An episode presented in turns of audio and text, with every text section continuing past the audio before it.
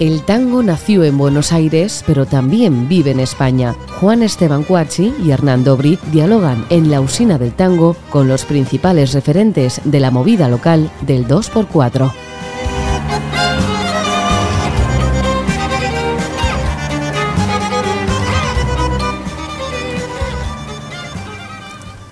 Hola, bienvenidos a una nueva emisión de La Usina del Tango. Hoy nos acompaña una actriz, cantante, bailarina y coach. Se formó en la Escuela Nacional de Danzas María Ruanova, en el Conservatorio Manuel de Falla y con su madre, la soprano Edith, Scandrano, eh, Edith Scandro. Luego estudió teatro con Luis Romero, Gina Chirilli y Vittorio Di Pace. Como bailarina ha integrado el ballet de Julio Boca, el ballet neoclásico de Buenos Aires, el ballet de Ricardo Rivas, tiene sus propios espectáculos, como Entre dos Mares, Contra Tango, Tango al Rojo Vivo, Madrid Jazz Tango Cabaret, Apuesta por el Amor, entre un montón de otros proyectos. Desde hace más de 20 años que vive aquí en España y ha actuado en numerosos espectáculos, entre ellos Sonrisas y Lágrimas, Los Miserables, Bella y la Bestia, Fiebre de Sábado Noche, Black el Payaso, Evita, El Diluvio que Viene, Company y actualmente en El Fantasma de la Ópera. Entre su discografía se encuentran algunas de las tantos musicales que hizo, como Sonrisas y Lágrimas, Anastasia el Musical, La Bella y la Bestia, Los Miserables.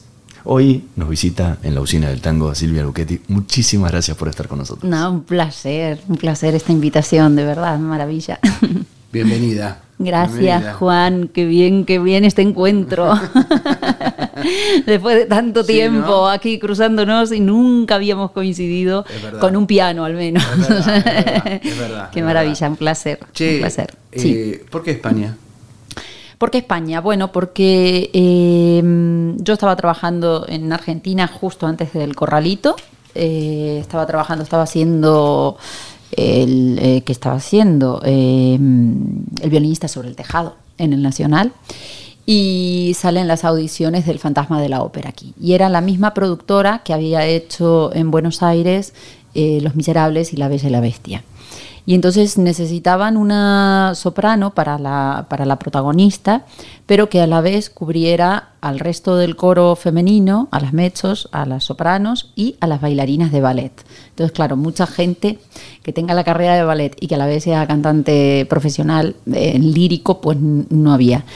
Y dije, aprovechate gaviota, que no te verás en otra. Yo llevaba mucho tiempo gestando en mi cabeza que quería tener una experiencia de venir a Europa. Es decir, mi idea nunca fue venirme a vivir a Europa y dejar Buenos Aires, jamás. Eh, es decir, siempre fue venirme por un año. Pero como una propone y la vida dispone, pues aquí estoy, llevo 21 años. Vine, mm, me acuerdo que me pagué con bastante esfuerzo ese primer eh, billete, el, el boleto de avión, y, y quedé en la primera audición y ahí dije, ah, vale, igual la puerta esta se abre, ¿eh? ¿qué vas a hacer? ¿No? De esto que dices, a ver, me acerco aquí y vemos, y al final, pues, pues sí, quedé y me vine, la idea era estar un año, claro, a diferencia que en Buenos Aires, esa obra duró tres temporadas, eh, es decir, fueron muchísimas funciones y, y es otro ritmo, ¿no? Distinto. Y volví a Buenos Aires con la idea de, de volverme, ¿no? Y ahí vi que, no, que España tenía otra posibilidad todavía para, bueno, lo que a muchos nos ha pasado, ¿no? Eh, más tranquilidad, más estabilidad, eh, estaba cómoda, mi hermano vive en Almería, eh, luego se vino mi madre, en fin, un montón de circunstancias eh, personales que al final me he quedado, el tiempo pasa muy rápido, muy rápido, demasiado. Y el, y el círculo va dando la vuelta, porque estás contando que viniste por el fantasma de la ópera y estás a punto de estrenar el fantasma de la ópera. Mira, esto por eso digo yo que la vida, que uno propone y la vida dispone, porque yo me prometí no volver a ser. Yo hablé con Silvita, le dije, Fantasma de la Ópera de vuelta, no. Entonces yo no me presenté a estas audiciones, en realidad. Yo había terminado Company, dos años de Company. Generalmente hago dos años o dos, dos temporadas, ya tres no me las permito, no, es que no puedo con ellas. eh, dos temporadas de una obra de teatro musical y luego me tomo un año sabático, donde hago mis conciertos, donde canto tango, donde doy clases también. Es decir, que tengo ahí como eh, mi propia empresita eh, armada y con eso soy muy feliz. Entonces yo a esta no me iba a presentar. Pero eh, parte de la producción es Antonio Banderas, con el que yo había trabajado en Company, y en la final me llama y me dice, Luchetti, ¿por qué no te veo aquí? Le, digo- y le cuento que me quiero tomar un año sabático, que pa, que pin. No, le faltaba decir, déjate de joder y, y, preséntate. Y me dice, mira, luego para decir que no, hay tiempo. Te mando el texto, te mando tal. Y bueno, ya, ¿sabes? Dices, bueno, a ver, a mí me gusta como tener decisiones, pero también cuando la vida te está llevando a otro lado, observar y decir, bueno, a ver, espérate, vamos a ver qué es lo que está pasando aquí. Y entonces, bueno, ya me armé una muy buena audición, obviamente, y me presenté y sí, al terminar me dijeron, queremos que seas tú. Y digo, mm, vale, venga, a ver, esperemos. Y ya empezó una serie de negociaciones y tal, y bueno, y todo fue a favor, la verdad, ¿no? Entonces, y ahora estoy encantada, porque es otra puesta en escena diferente. A eso iba. ¿Qué, diferencia hay entre esos 20 años que pasaron entre una y otra? Muchas. Bueno, aparte que es otro papel. Yo ahí era eh, eh, Christine, ¿no? Era una de las Christine, la eh, niña enamorada y tal, y ahora soy su madre. Entonces, casi. Bueno, yo sé que estoy divina, díganmelo, por favor. no, sí, es impresionante. Gracias, gracias. Pensé que hacías de la hija de... que el fantasma la había embarazado. Claro, que había un nuevo papel, era el no cambié eso lo, escribimos con tango luego. en vez de un María de Buenos Aires, la hija del fantasma. La hija del fantasma. Bueno, pues eh, no, y estoy, estoy, estoy feliz de hincarle el diente a este personaje. Aparte, eh, bueno, yo en general tengo como, eh, soy bastante para afuera, ¿no? Y tengo ahí como, y este, personaje me obliga a contenerme, a mantener este secreto que tiene, que tiene ahí eh, guardado a, este individuo, a este cínico que está ahí en los sótanos del teatro, a ser muy cuidadosa. Entonces, bueno, me da un peso que yo siempre digo que los personajes te enseñan cosas para tu vida, o al menos a mí siempre me siempre algo me, dan y me hacen pensar a Silvia, ¿no? Como, como, individuo. Y este personaje, pues me hace ver cosas mías, ¿no?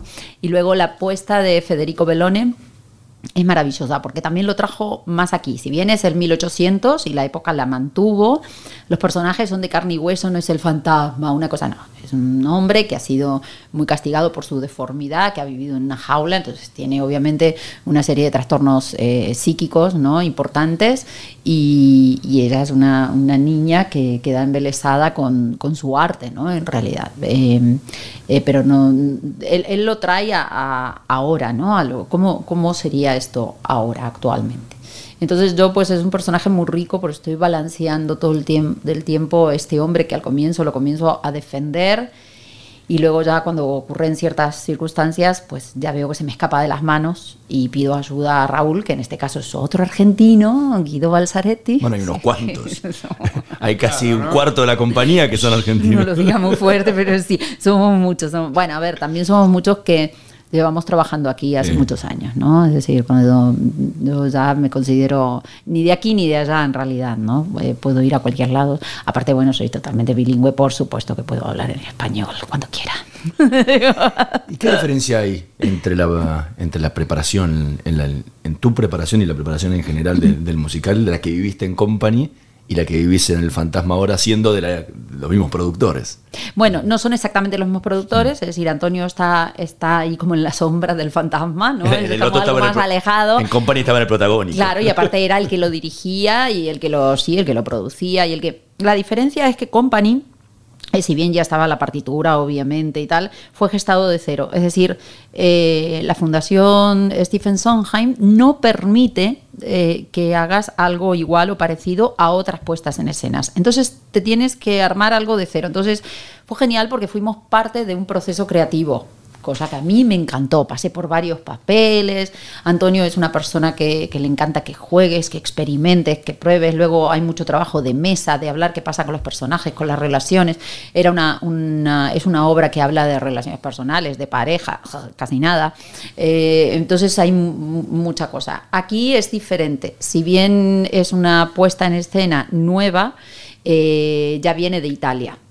Entonces eh, es distinto porque ya vienen las luces, eh, ya vienen hechas, que son maravillosas, de Valerio Tiberiano, bueno, no me acuerdo el apellido, un italiano increíble.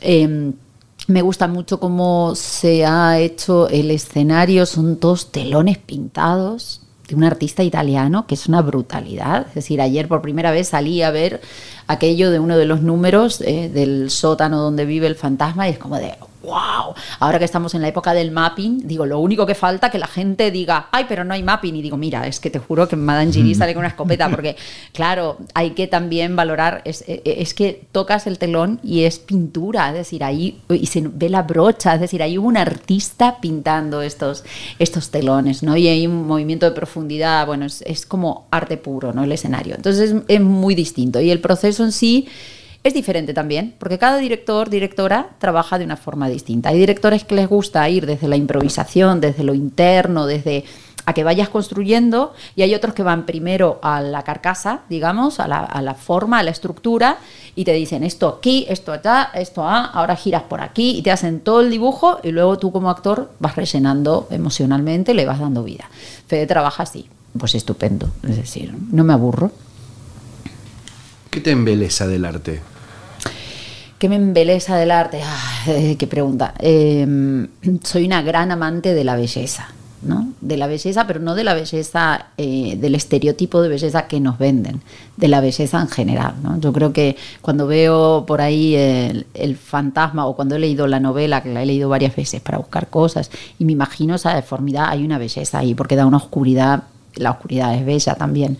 Eh, del arte me embeleza cuando es arte, ¿no? Cuando realmente eh, hay un artista detrás, hay alguien que crea, hay alguien que pone su alma y creo que eso se ve. Ya no hablamos de, una cuestión intelectual, creo que cualquier persona sensible, y yo al vivir en un pueblo, en Ávila, las pocas veces que he podido llevar algo mm, de calidad artística, ves de pronto eh, personas mayores que no han salido del pueblo, que tienen sus vacas, que a veces no saben ni escribir, porque todavía existe esa gente, y se emocionan, ¿no? Dicen, es que esto yo nunca lo he escuchado. Dices, ah, qué maravilla, ¿no? Eso es el arte, ¿no? Es cuando realmente toca algo. Ahora, para mí, el arte es una palabra muy amplia, como el amor, ¿no? Una palabra que ah, se usa para todo y no se ha abaratado mucho. El arte es, es algo que, que, eso los italianos lo saben muy bien o lo sabían. Eh, lleva, es, es, es, un transporte a otro mundo, ¿no? Y yo eso lo, lo siento. Ayer lo sentía cuando tocaba el, luego me llaman la mística, luego me tomo unos vinos tan a gusto, pero eh, cuando tocaba los, los, telones, ¿no? Decía, wow, aquí hubo alguien creando todo esto, ¿no? Eso es arte. Ahora, ¿cómo, cómo haces y cómo trabajas esa, esa separación entre el musical y ese post año sabático que te tomás, donde gestas tus propios proyectos y donde el tango entra muchísimo en esos proyectos. Totalmente. Bueno, mi madre me dice que soy una ardilla, total, es decir, eh, y ahora que tenemos muy, muy cerca ¿no? el poder eh, eh, crear redes enseguida, en realidad uso mucho, cuando estoy haciendo funciones, tú piensas que hacemos ocho funciones a la semana, entre seis y ocho funciones a la semana. Son muchas. Las obras de teatro musical duran mucho, entre dos horas y tres horas a veces. Entonces, yo como vivo a 100 kilómetros, esa, esa carretera a mí me da la vida, porque esa carretera a mí me hace salir del, del teatro musical, el cual lo agradezco, amo y es, eh, digamos, mi profesión o mi oficio, por decirlo de alguna forma, para poder crear y poder evadirme e irme a otros sitios y decir, qué hace falta contar ahora, de qué forma puedo contar algo, ¿no? Es decir, es, bueno, creo que nunca lo he hecho, armar un concierto al uso de 10 canciones, ¿a cuáles? A ver, bueno, esta, esta, esta, esta. Bueno, alguna vez para algún evento que te lo piden así, pero si no, en general me gusta usar las canciones, mm, eh, la música para contar cosas, ¿no? Entonces, Generalmente estos proyectos míos, que son pequeños obviamente, nacen eh, en periodo de funciones, porque son como mi, mi cable a otro lado, ¿no? mi, antena, mi, parte artística, si se quiere, aunque el otro también es artístico, pero bueno, estoy mandada, ¿no? De alguna manera. Hmm. Que, a ver, entre los dos, ya que hablamos de tango y, de esos proyectos, a ver, ¿qué, qué, de, qué de esa parte artística y haciendo el switch hmm. ahora a la Silvia Argentina? He hablado en argentino toda la, todo el tiempo, todo el tiempo hablaba en argentino para quedar bien con la colectividad argentina. ahora tienes que cantar en, argentino. Claro, claro. Ahora digo nací y verás tú. ¿Qué pueden hacer entre los dos? Y no sé, podemos hacer muchas cosas, pero vamos a cantar un tango.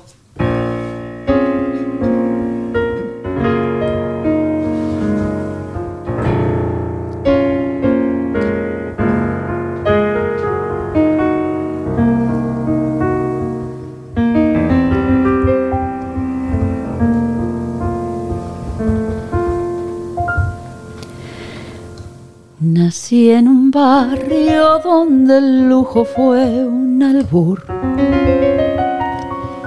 Por eso tengo el corazón mirando al sur. Mi viejo fue una abeja en la colmena, las manos limpias, el alma buena. Desde esa infancia la templanza me forjó. Después la vida mil caminos me tendió y supe del magnate del cabur, teniendo siempre el corazón mirando al sur.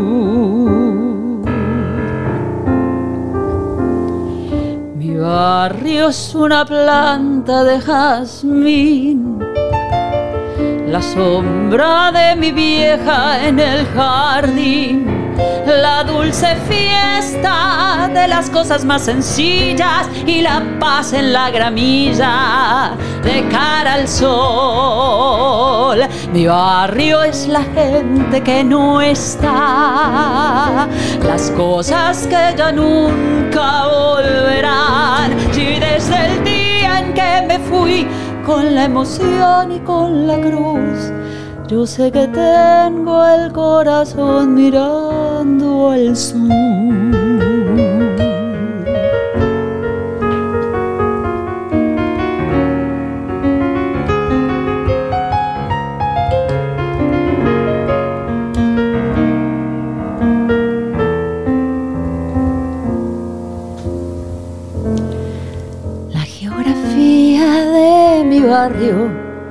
En mí por eso que del todo no me fui. La esquina, el almacén, el piberío, los reconozco son algo mío. Ahora sé que la distancia no es real y me dispongo en este punto cardinal y desde la niñez y con el sol, teniendo siempre el corazón mirando al sur.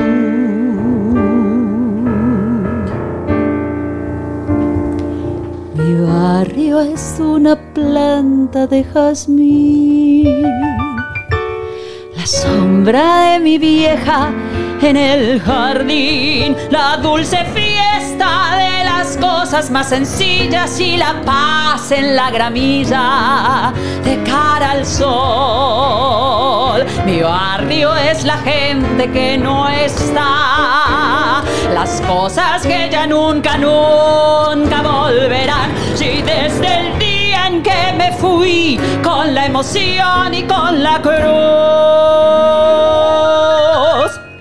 yo sé que tengo el corazón mirando al sur.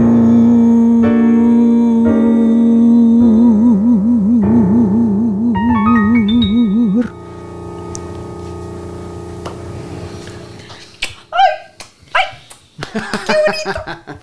Empezar así la mañana, chicos o la tarde o lo que sea. Esto es una maravilla. ¿Por qué? ¿Cómo, cómo empezás la mañana?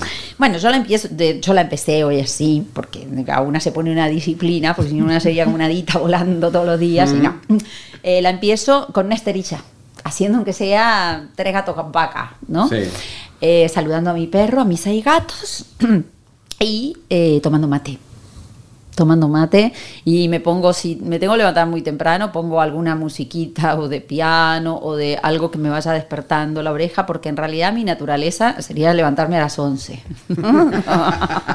sí, y, despertarme y colgarme mirando el cielo, ay, hay nubes, esa sería mi naturaleza, que son mis vacaciones, eh, son esas, ideales. Puedo estar en casa, tan a gusto, como tengo mi finquita y mis arbolitos y estar ahí y poner el mate, estar hora y media con el mate, imaginando shows por ahí o lo que sea. ¿Qué, sería de la vida sin el mate, no? No, no, imposible. Yo tengo, la gente se ríe. Es increíble. Pero me dice, ¿qué tenés? ¿Un mate en cada lugar? Yo tengo mil mates. Yo tengo mil mates y ya, es decir, ayer, claro, nos dieron, antes de ayer nos dieron los camerinos y entonces ya vi que tengo mi camerino, pequeñito, pero yo sola, que lo pedí por favor, pues ya estoy grande para compartir, no, no soporto a nadie. Eh, y ya me llevé mi mate de camerino, que me lo compré, que es de una chica valenciana que hace mates artesanales, entonces se lo pedí y dije, en esta producción quiero este mate. y sí, sí, sí, sin mi mate no a ningún lado. Y ese piso es muy gracioso porque somos todos argentinos. Estamos, nos pusieron a todos juntos. Como en las cárceles, ¿no? Van, ubicando a la gente. El gueto argentino crearon ahí. Sí, está Jero al lado mío, está Omar Caliqui del otro lado y Guido Balsaretti. Todo. Pero los únicos que tomamos mate ahí somos Jero, Jero Rauch y yo. Los otros no son materos, son más de infusión y café.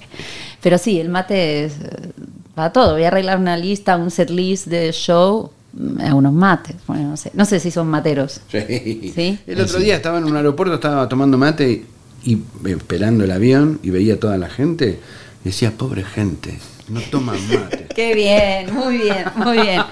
Esto, esto te lo voy a robar, te lo voy a dedicar en un Instagram, en algún reel. Me en algún reel. Me parecía una pobre gente. Una pobre gente. Ahí en Bruselas esperando un avión sin poder tomar mate. Sin poder tomar Sin saber lo que es esto. No, no, Claro, ese compañero del alma, total.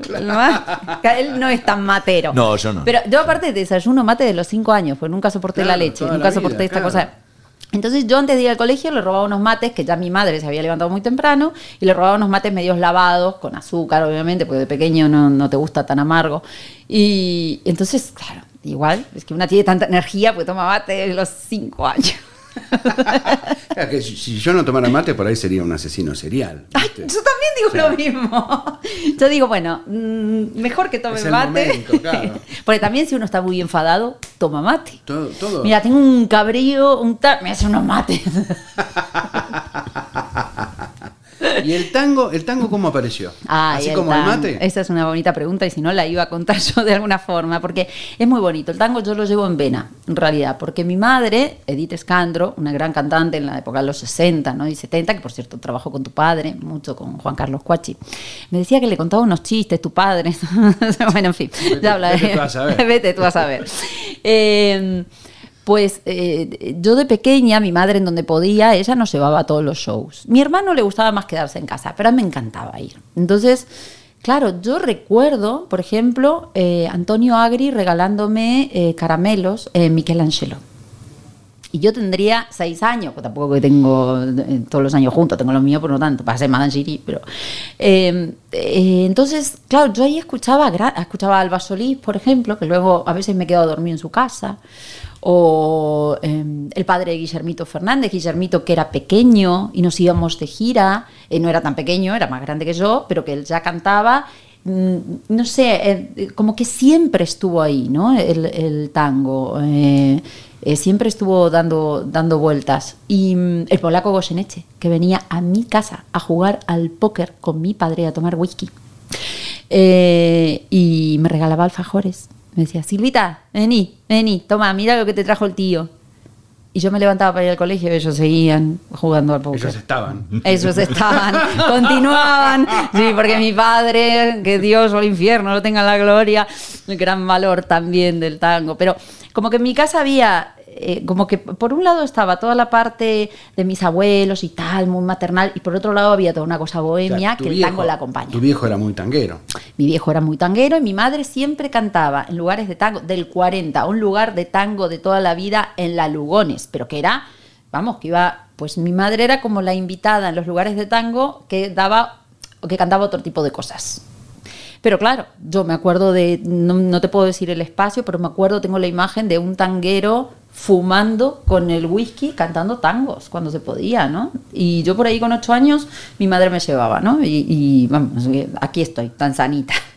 bueno, que está todo perfecto. Entonces, ¿qué pasó? Yo no cantaba tangos en Buenos Aires. Yo en Buenos Aires, pues primero estudiaba ópera. Entonces, me gustaba el tango, era un entorno para mí muy familiar, pero no cantaba tangos. Así empecé a hacer musicales. Después de dejar el ballet, pues empecé a hacer musicales, pues soy muy curiosa y entonces pues ya se había agotado el ballet, quería otra cosa. Vale, es cuando vengo a España, cuando en un show meto Volver y lo miro a Sergio Fulqueris, que es, que es un guitarrista argentino radicado aquí, que trabajamos muchísimo, contra tango pertenece a él. Un divino, un capo total. Un divino, un capo total, que lo tienen que traer en algún momento a hacer algo porque es genial. Eh, y, mm, y voy a cantar Volver y me emociono. O sea, no me había pasado nunca, tanto que se me puso una pelota en la garganta y lo miré y le hice así como dibuja algo, eh, tal, que no puedo. Y ahí dije, ah, yo tengo que, hacer cosas con tango. Y entonces ahí, eh, como él tenía contra tango hecho, pues ideamos juntos un show con bailarines, con Juanma y Natalia, eh, con Carolina y Gonzalo, bueno, con esta gente maravillosa, eh, de bailarines de tango increíbles que están aquí, Silvia Fuentes también, que ahora tiene una escuela, bueno, toda esta gente que ya conocemos.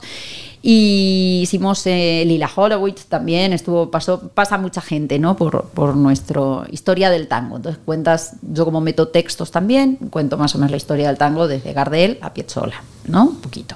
Hago alguna mezcla también con copla y tango, porque claro, la copla está muy cercana al tango, ¿no? Estas letras que mátame, que, que pues eh, tiene algo ahí muy visceral, ¿no? Eh, muy parecido al tango, entonces hago una fusión. ¿Eh? La copla es buenísima. Maravillosa y está muy cerca al tango. ¿Y qué coplas, qué coplas cantas? ¿Qué te gusta? Ojos verdes. Qué lindo, ¿no?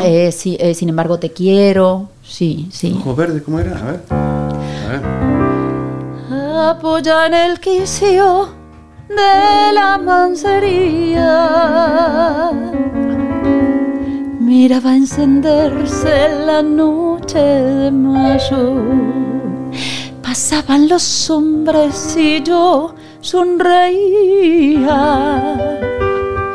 Cuando de repente paraste el caballo, serrana das candela, yo te dije caché. Ven y tómala en mis labios y yo fuego te daré. Dejaste el caballo y lumbre te di y fueron de noche dos luceros verdes de mayo para mí. Ojos verdes verdes como la alpaca, verde como el trigo verde y el verde limón. Ojos verdes, verdes, con brillo de faca que están clavaditos en mi corazón. Pa' mí ya no hay sol, lucero ni luna, no más que unos ojos que en mi vida son. Ojos verdes, verdes como la albahaca. Verde como el trigo verde y el verde verde limón. ¡Qué maestro! ¡Qué bueno! Sí, y este lo mezclamos a veces con, em, lo diré, por una cabeza. Entonces hacemos un mashup, ¿sabes? Comenzamos con por una cabeza una, una estrofa, la mezclo esta y la verdad a la gente le gusta mucho, porque entonces, bueno, creas nexos, ¿no? La música es un, un, gran unificador, ¿no? Y dejar afuera tantas cosas que nos dividen como humanos. La música tiene esa función, ¿no? De, sobrepasar fronteras e ideales y, historias y creencias, ¿no? El mundo de las creencias. Yo creo que la música es una gran rompedora de esas creencias. Y entonces me gusta hacer estas mezclas porque unes más, ¿no? También. Y, está muy cerca la copla del tango. Y así es como el tango llega a mi vida y entonces en donde puedo, en estos años sabáticos y tal, pues comienzo a programar tangos. Trabajo mucho con los ayuntamientos, eh, no solamente de aquí de, de, Madrid, es del que menos. De Ávila, de Valencia, de Barcelona. De, Pamplona también hemos estado, bueno, eh, tenemos ahí una red no tan grande como nos gustaría, pero nos movemos. Sí, sí, sí. Recién decías que empezaste armando la historia del tango desde mm. Gardela a Piazzola. Eh, hace un ratito cantaste Ladia. Eh, ¿Qué te gusta escuchar? ¿De, tango?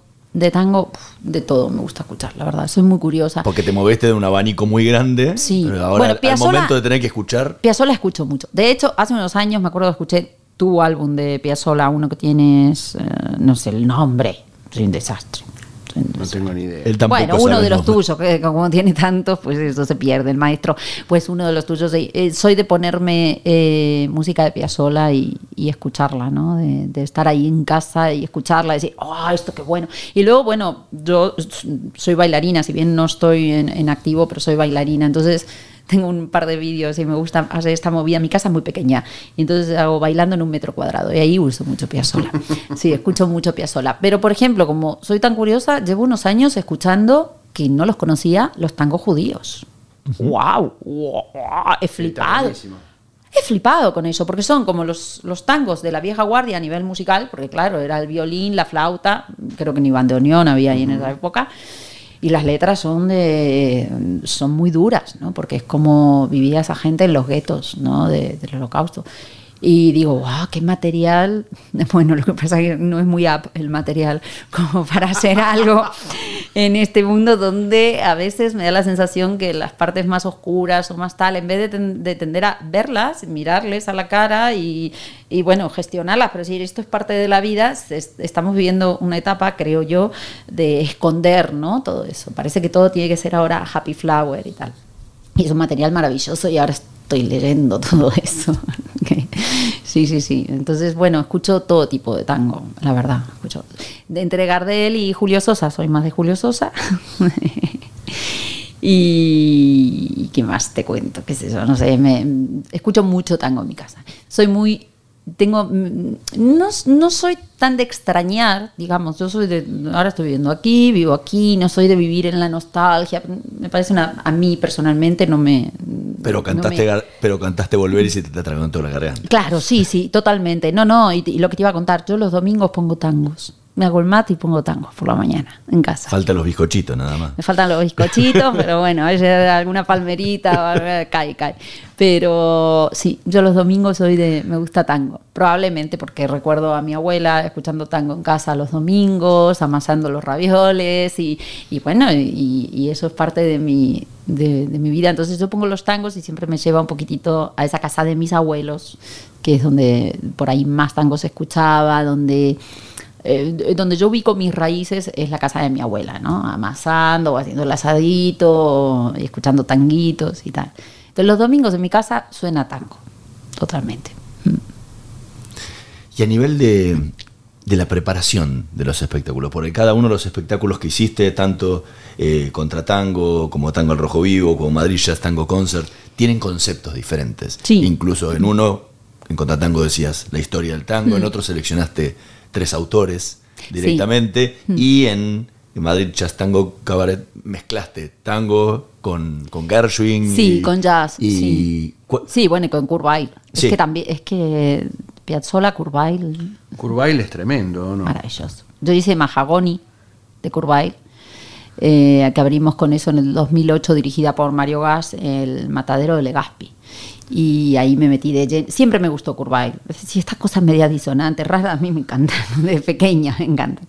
Em, y ahí me metí más, ¿no? A estudiar todo ese mundo curvaliano y brechtiano y tal. Y dije, wow, esto qué maravilla, qué, qué, poco comercial que es esto, pero qué bonito, ¿no?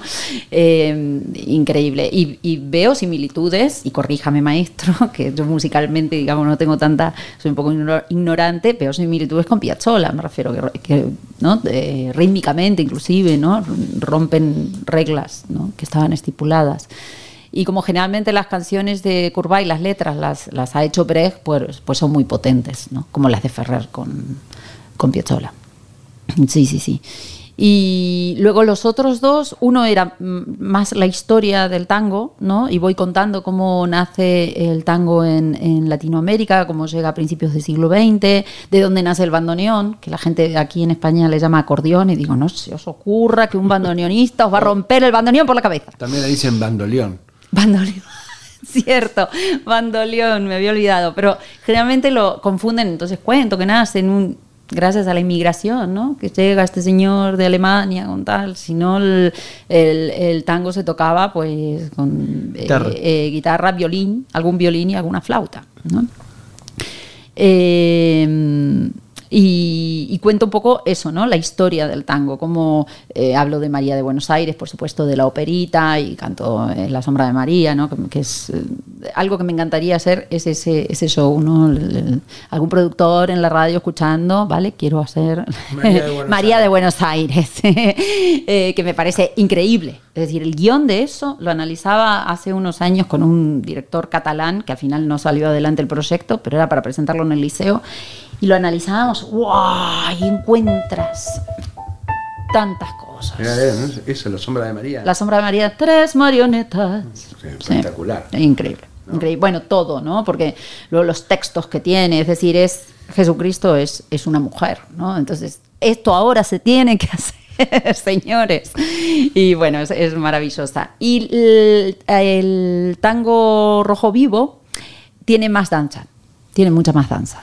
Entonces juego más con la sensualidad del tango, con, es decir, eh, ahí entró el, contrabajo en el show cuando hay presupuesto, cuando no hay presupuesto, ¿no? Luego hay diferentes formatos, depende del presupuesto. Claro, y ahí, bueno, pero ¿bailás también en los espectáculos? No, no, no en estos no, en estos no, en estos no, no bailo. ¿Pero no bailás tango? No. ¿No? No. Bueno, he ido a alguna milonga y si me agarra alguien que sepa bailar, bailo, porque, pero yo no bailo tango, no. Ahí, ahí Natalia siempre me dice, a ver si te venís a tomar unas clases, si lo tenés muy fácil y tal. bueno. Ahora, te formaste, eh, arrancaste formándote como bailarina, como bailarina clásica. ¿No querías ser cantante? O sea, con, la historia, con la historia de tu mamá no querías ser cantante, ahora ya no sos bailarina y sos cantante. Pues bueno, sos cantante y actriz, obviamente. Eh, ¿En dónde se produjo el switch entre la, bailarina y la cantante? Cuando termino eh, un contrato con el ballet de Julio Boca, aparecen justo las audiciones de, Bella y Bestia en Argentina, 98 o así. Y entonces, claro, buscaban bailarinas con muy buena técnica y muy buenas cantantes. Entonces yo hacía el conservatorio de ópera, pero decía que era para mí, no para cantar afuera, que eso era algo para mí. Y claro, me presenté, yo tenía muy buena técnica de baile y los coros de, de, estos musicales suelen ser muy agudos, es decir, las sopranos estamos siempre colgadas del techo. Y claro, yo ahí pues tenía mucha facilidad y tenía muy buena técnica también. Y ahí que me pillaron y ahí dije, uy, esto es interesante de indagar. Y ahí me puse a estudiar teatro, a estudiar eh, diferentes técnicas de la voz también para usarlo más al servicio de la actriz y a estudiar teatro musical, ¿no? Con lo poquito que había y con Vero McKinley, una grande de Non Recale, bueno, todo, todo de Elenita Roger, todos empezamos ahí básicamente. Y entonces me acuerdo que, claro, ahora hay tanto material. Yo que doy clases siempre le digo a mis alumnos, digo, chicos, por Dios, con todo el material que tenéis ahora, no tenéis la curiosidad de ir a ver una obra completa de Broadway, de West End, ¿sabes? De, de, estudiar. Nosotros nos pedíamos a Amazon un vídeo, porque era carísimo. Y entonces no lo pasábamos. Y lo compraban en conjunto.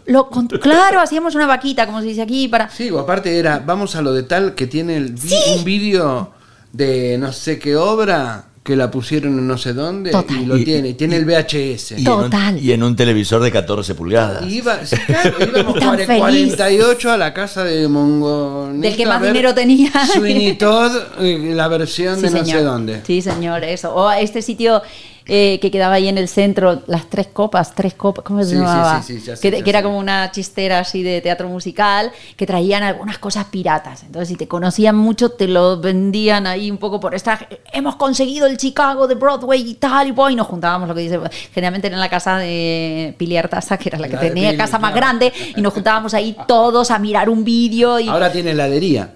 Sí, una gran heladería, la, la Pili, pero ya la recuperaremos al canto, ¿eh? que eso no se puede perder. Pues, y era, y a lo que voy era como que había también mucho amor por aprender, ¿no? Y ahora, y ya hablo como una abuela, porque igual, pues mi abuela me diría otra cosa, qué sé yo. Pero ahora no veo eso, ¿no? Y, me da un poquito de pena que se, que se pierda eso. Pero ahí fue mi, mi cambio a decir, vuelvo a decir, eh, yo a veces, como creo que casi todos, decimos como decretos. Yo esto no, porque yo me voy a quedar en España un año, porque yo soy de Buenos Aires, porque y luego dices, Hola, ¿qué tal? Pues si la vida es esto, ¿no? Es un oleaje de mar, venga, súbete y ve y di, mm, esto ya dijiste no dos veces y se siguen abriendo puertas, pues ve a ver qué hay por ahí, a ver qué pasa. Si luego todo es aprendizaje. Entonces, pues, y aquí estoy cantando, enseñando canto, donde alumnos me encanta enseñar. Siempre he dicho que, que iba a ser maestra. Yo de pequeña nunca dije que me iba a dedicar a esto. Yo quería ser maestra, bueno, de hecho lo soy. Sí, me, me gusta enseñar, me, da mucho placer compartir lo que he aprendido de otros maestros, de mi experiencia. Eh, ver a gente joven aquí ahora en teatro musical ha crecido mucho en estos 20 años. Eh, realmente cada vez hay más nivel. España está en un muy buen momento de teatro musical. Ahora en esta nueva temporada se estrenan un montón y en todos miro los elencos y digo, wow, hay gente muy power aquí, muy, muy potente, ¿no?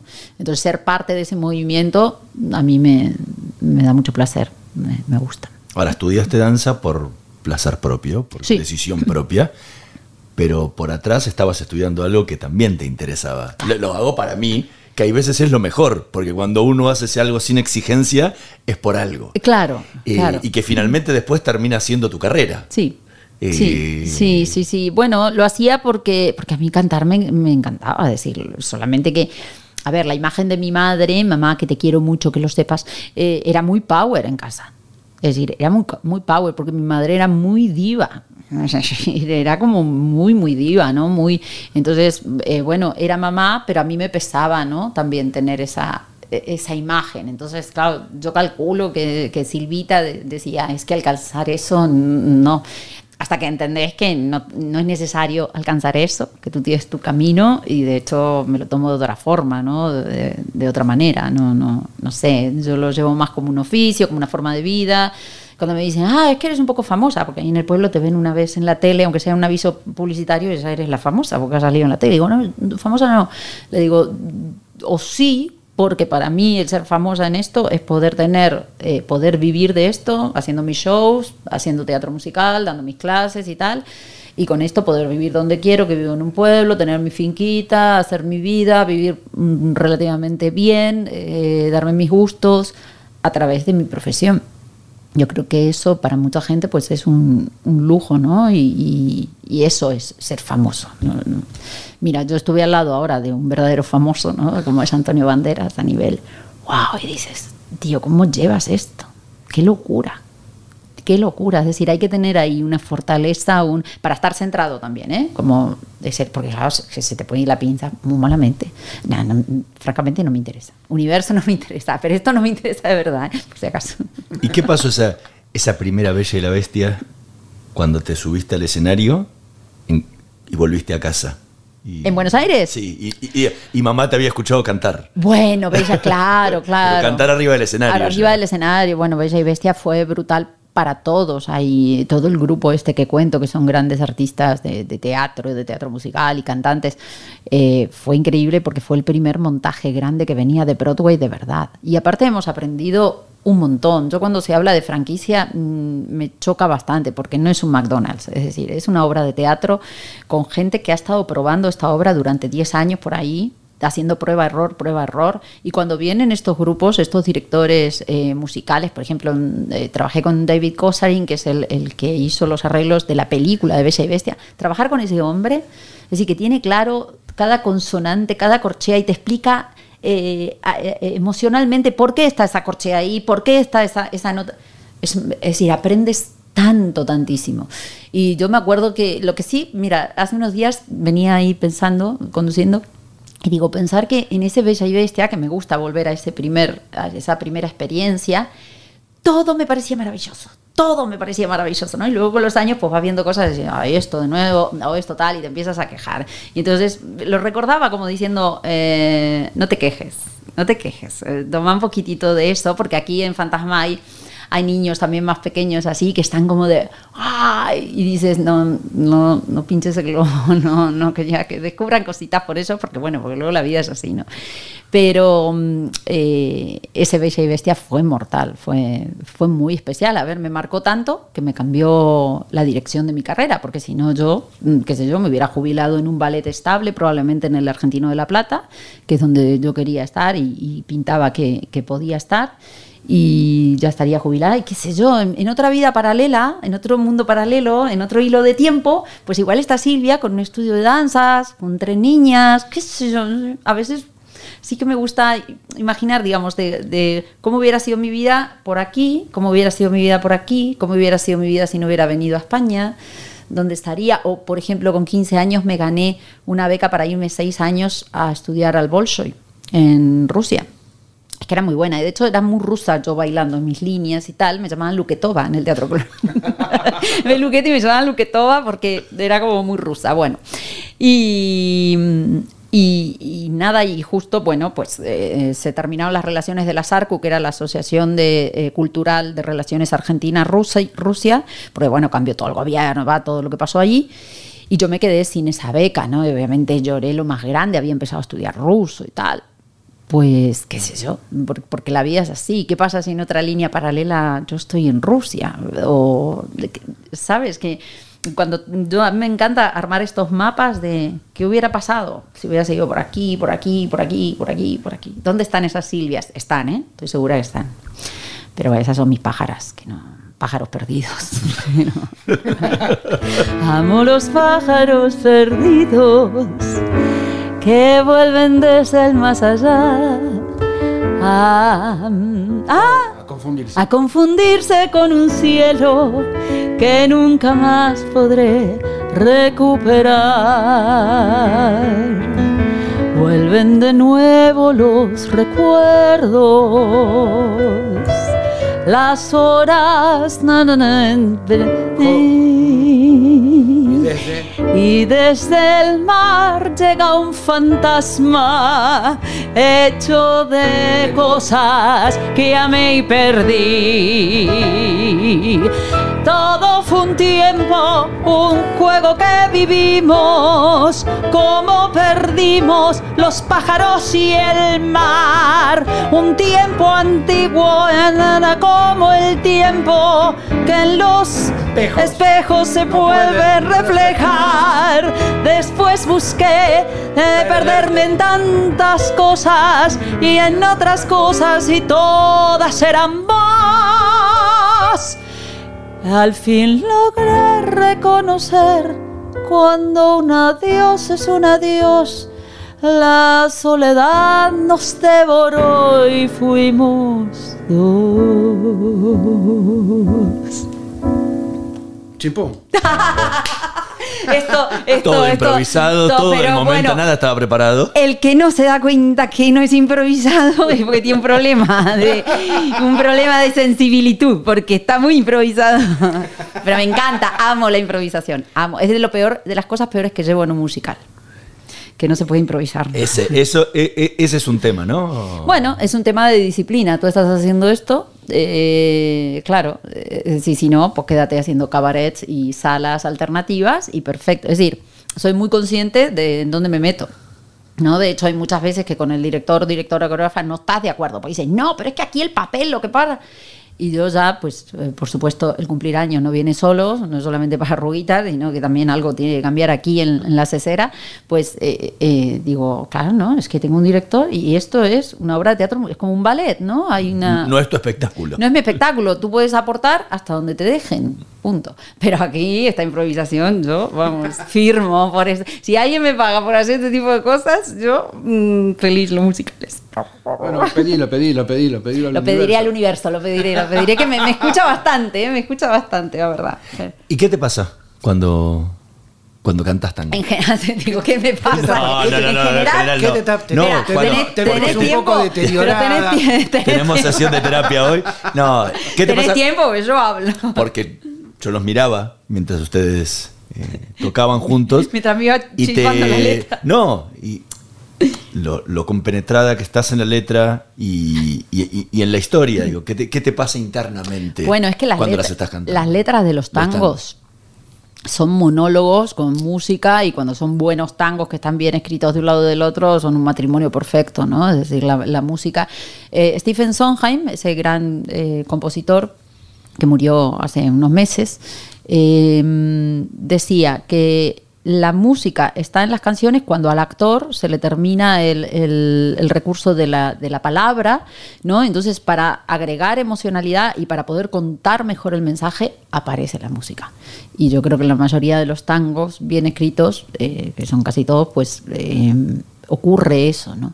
Por eso yo también le, doy mucho sentido a la palabra, a lo que estoy diciendo, ¿no? Eh, eh, y si la música está bien acompañada, pues ya es, es maravilloso, ¿no? Y por supuesto. No es el caso. No, ay, cállate, cállate. No, y, luego hay te, te gusta trabajar mucho desde la voz, desde el texto hablado. Total. empezar ahí y desde ahí ir hacia Totalmente, la música. sí. Eh, totalmente. Y el, tango en eso te lo permite muchísimo. Claro, claro, claro. Sí, les puede dar muchos colores. Eh, yo creo que, bueno, la, la voz, excepto que cantes ópera, que, tiene como otra colocación, porque tienes que pasar por encima de toda la orquesta y, bueno, tiene unas connotaciones técnicas que en la época de la ópera pues no existían los micrófonos. Si hubieran existido, probablemente la ópera se cantara de otra forma. De hecho, ha empezado a cambiar un poco la técnica. Ya las voces no son eh, tan engoladas, sino que se va un poquitito más al texto. Pero bueno, obviamente no te puedes salir de, porque es el virtuosismo ¿no? de esos sonidos y es un estilo. Eh, pero si no, a mí me gusta trabajar todo desde la voz hablada hacia las notas cantadas sin perder un poco lo que es el origen de tu voz hablada, ¿no? Porque me parece que el mensaje llega mucho mejor. Totalmente, sí, sí, sí. Silvia Luchetti, muchísimas gracias por habernos acompañado hoy en la, en usina del tango. Ahora a partir de, octubre en el Teatro Albeniz con eh, El Fantasma de la Ópera, todo, todo un gran desafío. Mm. Eh, así que para, para todos aquellos que hoy, nos escuchan, pueden ir a verla aquí en Madrid Claro que sí, están todos invitados, eh, estaremos ahí unos cuantos meses y bueno, es una obra muy especial en un teatro que se ha recuperado, un teatro que mm, yo pertenecía a la, fundación de Salvemos al Albeniz, así que fue muy emocionante el año pasado cuando entré por primera vez a ese teatro, porque lo iban a transformar en un parking de lujo y es un teatro de toda la vida, de aquí de Madrid, ¿no? Un teatro que tiene muchos fantasmas de verdad, por ahí pasaron grandes, grandes, espectaculares, grandes espectaculares. Eh, vamos, es un lujo y ha quedado muy, muy, muy bonito y es el primer hotel teatro, ¿no? Y ahí Universal Music, eh, un music teatro, pues ha creado una fusión que igual abre un, camino, ¿no? Hacia otros edificios, teatros que están abandonados y es una forma de, llevar a Madrid también a otro, a otro lugar. Y esta obra no se la pueden perder porque tenemos un pedazo de orquesta dirigida por otro argentino, Julio Aguad. Don Julio Aguad está ahí en la dirección y bueno, Jerónimo Rauch, que va a ser un fantasma impresionante, Italia del Val, como bueno, es que no, no, voy a nombrar a todos, pero es un elenco de primeras figuras en general, ¿no? Y, bueno, no, no, se lo pierdan, porque va a ser maravilloso. Así será. gracias por venir, Che. No, gracias por invitarme, un lujo. Nosotros nos vamos a reencontrar en la próxima emisión de La Usina del Tango. Nos vemos la próxima.